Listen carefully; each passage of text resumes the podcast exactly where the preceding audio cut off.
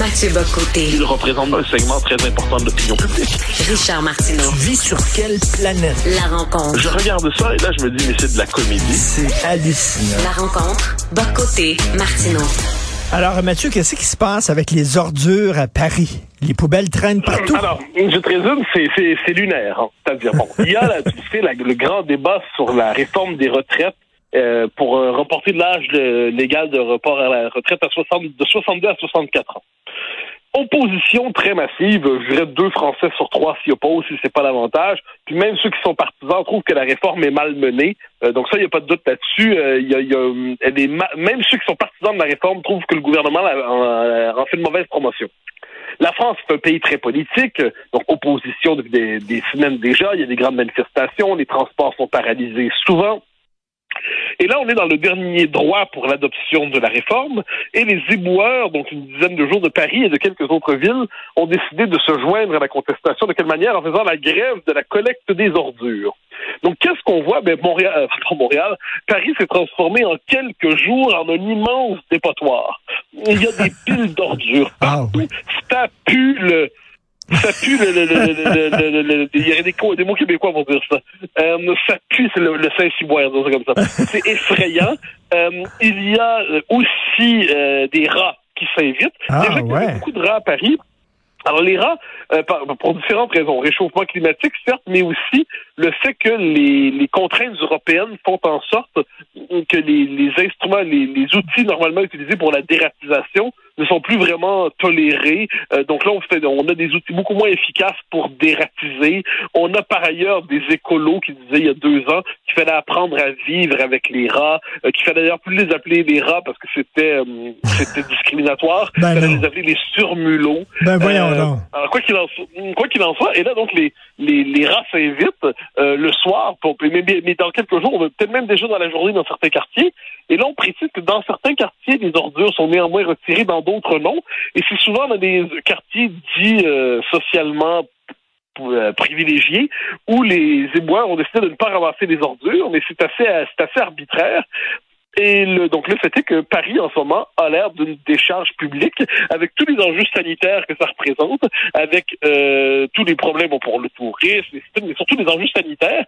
Donc tout ça, donc c'est les moyens de pression à la française dans une France qui aime jouer à la révolution quelquefois, ou à tout le moins qui a la passion révolutionnaire. Et bien une minorité qui par ailleurs, et oui en France, c'est-à-dire faut ajouter ce qu'on appelle la loi sur les services essentiels n'existe pas vraiment en France. Euh, donc, il n'y a pas de continuité, sauf pour quelques très rares fonctions. Il n'y a pas de continuité. Donc, des services de l'État. Donc, euh, quand un groupe décide de faire la grève, quelques dizaines, quelques centaines d'individus peuvent tenir un pays en otage.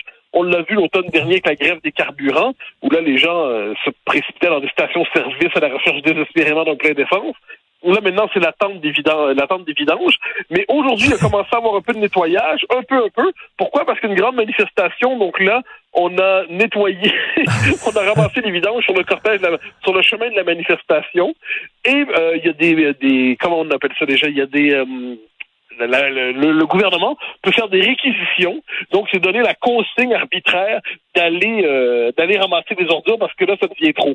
Mais ah oui, puis j'ajoute que Anne Hidalgo elle-même par ailleurs qui est plutôt favorable à la, au mouvement de contestation, a refusé finalement de s'opposer à ces éboueurs qui refusent de ramasser les ordures. Donc, résultat des comptes, c'est comme si la, la maire de la ville, de la ville, et en France, c'est pas la mairesse, la maire, s'est retournée contre ses propres administrés et les condamne à vivre sous les vidanges. C'est pas mal. Mais, mais écoute, il y a une série très populaire aux États-Unis qui euh, s'intitule Emily in Paris. C'était l'histoire d'une Américaine qui se retrouve à Paris. Et c'est une vision très, très, très carte postale. Alors toi, Ouais. tu vois l'autre côté de la carte postale, le Paris tous en- les en jours. C'est pas toujours beau. J'ai j'ai vu euh, la, la, la vie conjugale ayant ses droits, j'ai vu plusieurs épisodes de Million Paris et euh, je t'avouerai que je préfère quand même la vision Million Paris à Paris sous les ordures. C'est-à-dire là, on est vraiment, c'est l'envers de la carte postale, c'est l'esprit révolutionnaire qui euh, qui se permet de tout saccager. Tu sais, depuis ça date pas d'hier. hein, sur le fait que Paris soit une ville qui soit en train de s'enlaidir euh, de, de de manière grave. Euh, il y a depuis quelques mois déjà, je pense deux ans, il y avait un, un mot de dièse qui circulait sur Twitter qui était saccage Paris. Là, ça montrait comment cette ville si belle, mais si belle, historiquement, était saccagé peu à peu. Et Anne Hidalgo avait dit que c'était un complot de l'extrême droite. Évidemment, quand la réalité fonctionne pas, c'est un complot de l'extrême droite. Donc là, on peut dire que le saccage de Paris est devenu un projet de société. C'est plus seulement euh, l'effet d'une gestion éco-socialiste irresponsable dans la, de la ville qui la transforme en laboratoire urbain des catastrophes à venir. C'est tout simplement le fait qu'on consent à ce que la ville devienne une, immense décharge publique. Quand je sors de chez moi, j'ai des montagnes d'ordures partout. C'est sur la rue. Il y a des montagnes d'ordures. Au Québec, il y a des bandes de neige. Ici, il y a des bandes de vidange. euh, écoute, euh, Mathieu, il y a un sondage qui fait beaucoup jaser, un sondage Angus Reid qui démontrerait que les Québécois seraient euh, les plus grands islamophobes au pays. Qu'est-ce que tu en penses? Ben, j'ai vu ce sondage et je trouve que c'est mais de la boîte, mais de la boîte. Alors, on s'explique. On nous demande est-ce que on a une perception positive ou négative de l'islam? OK, mais en quoi ça fait un islamophobe? Est-ce qu'il est permis, oui ou non, d'avoir une appréciation négative ou positive d'une religion? Est-ce qu'il y a une obligation une obligation d'appréciation positive d'une religion? Si on avait demandé aux Québécois ce qu'ils pensaient du catholicisme, eh bien, il y en a beaucoup qui seraient très, qui portent le traumatisme historique du cléricalisme québécois, qui seraient contre. Est-ce qu'on dirait qu'ils sont euh, cathophobes? Donc, il y a, premièrement, donc le fait qu'il n'y a pas d'obligation en tant que telle d'avoir une vision positive d'une religion. Euh, je ne sais pas d'où vient cette idée et que ça relèverait de l'islamophobie. Deuxièmement, quand on regarde le sondage, c'est en fait, on s'appuie sur ça pour faire le procès de la loi 21 et la loi 21 serait l'expression institutionnelle et juridique et politique de l'islamophobie québécoise. Ben non, je c'est une expression de la laïcité et vouloir que la religion en général et l'islam en particulier demeure dans le domaine privé et euh, ne s'impose pas dans l'espace public et n'impose pas à la société d'accueil sa propre conception du religieux, mais c'est pas de l'islamophobie. Donc là, on voit à quel point le concept d'islamophobie a une fonction.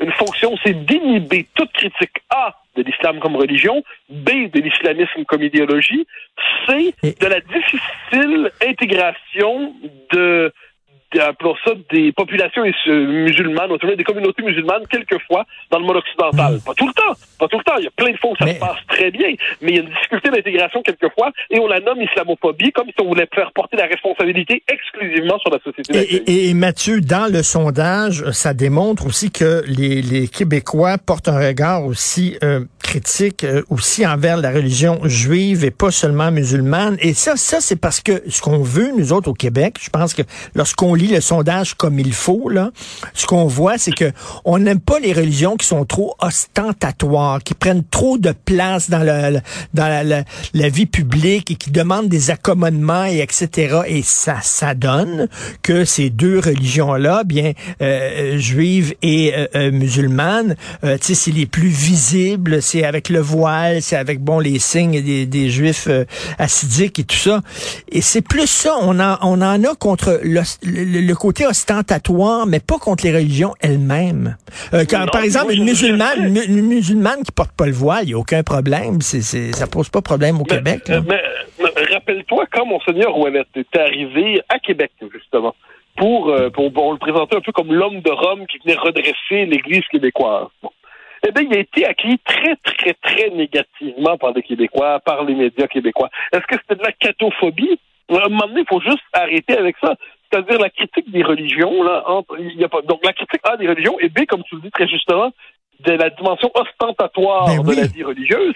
Bon, ça correspond par ailleurs à l'expérience historique du Québec, qui est une société qui a souffert de la pesanteur religieuse plus que d'autres. Euh, le catholicisme, Dieu tu, le sais, je ne suis pas de, ses plus grands contempteurs, mais il y a eu des, des, des pages sombres dans l'histoire du catholicisme chez nous, il n'y a pas de doute là-dessus. Donc ça nous a amené à développer un rapport à la religion qui nous pousse aujourd'hui à vouloir la contenir dans la vie privée, à tout le moins de, faire en sorte qu'elle ne modèle pas la vie publique.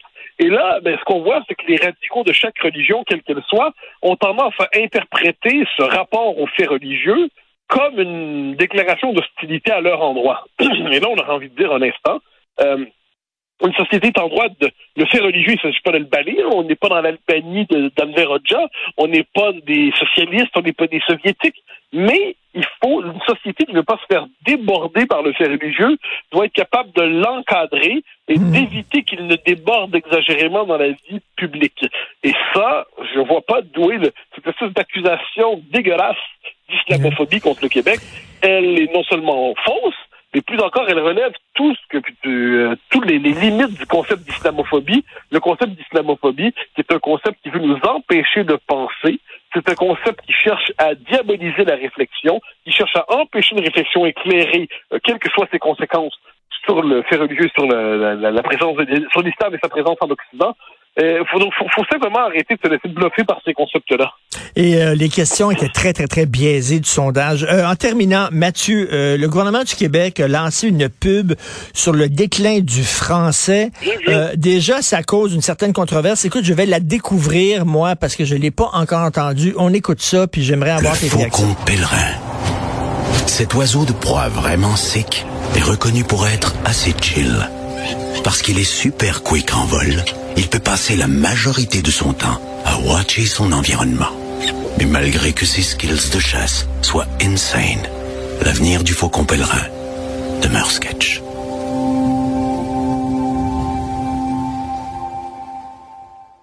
Est-ce que tu trouves ça sketch? Ben, premièrement, il y a plein de mots que j'ai appris. Là. Je, je, je, suis heureux. Moi, moi j'ai bloqué à cool il y a à peu près 20 ans. Donc, euh, déjà, cool est un terme que j'utilise pas, ni hot. Donc là, que c'est rendu à sketch et tout ça, je sais juste pas ce que ça veut dire. Sans blague, là. Je ne sentais pas pour faire le malin. Mais ce que je veux, c'est que si le gouvernement du Québec est conscient à ce point-là de l'anglicisation, eh ben, il doit pas mener une campagne qui relève de ce qu'on appelait, ce qu'on appelait autrefois les, les, campagnes du bon parler français, hein, la société du bon parler français. Non, mais qu'ils prennent des mesures institutionnelles pour s'assurer que le français redevienne la norme au Québec, et il ne le fait pas. il compense son inaction en matière d'immigration, son action sur le cégep, son action sur le financement universitaire, son inaction, en fait, sur le financement universitaire et sur les financements des gestions publiques il, et, il le compense par une campagne de publicité pour dire aux jeunes de bien parler. Ah ben c'est vrai, les jeunes parlent mieux. Mon oncle Mathieu vous demande de parler mieux. Mais une fois que c'est dit, mon oncle Mathieu demande au gouvernement de ne pas se contenter d'une campagne de publicité et de prendre les moyens nécessaires pour que le français reprenne ses droits. Ben, pour l'instant, on n'y est pas. Ça, c'est la CAQ. Quand tout est dans le symbole, mais tu sais, euh, des belles paroles, mais les actions ne suivent pas. Écoute, euh, Pierre Yvelard, que tu connais, Pierre Yvelard, euh, l'animateur, c'est lui le porte-parole de la Franco-Fête 2023. Il était à l'émission de Sophie, euh, ma conjointe Sophie Durocher, et euh, ben, elle lui disait qu'est-ce que tu penses du franglais? Il y a plein de chanteurs qui parlent un mot en français, un mot en anglais, et lui ça le dérange pas. Il dit ça me dérange pas plus que ça. Le gars il est pas de parole de la franco-fête. Et il n'y a pas de problème avec le franglais. La, peur qu'ont les artistes, je sais pas, je connais pas le détail de sa pensée, mais la peur qu'ont les artistes de mal paraître la peur qu'ont les artistes d'avoir l'air de euh, ne pas être branchés, euh, d'avoir l'air un peu réac, un peu ringard, tout ça, ça les amène quelquefois à embrasser bien les sottises. S'ils considèrent qu'à la franco-fête, ça se passe très bien en franglais, et Pierre-Yves qui est un homme dont je ne doute pas de la qualité, a un pas de plus à faire vers le courage pour défendre la, la, la raison de la fête dont il est porte-parole. En tout cas, c'était assez sketch. Merci. Merci beaucoup, Mathieu. On se reparle demain. Bye.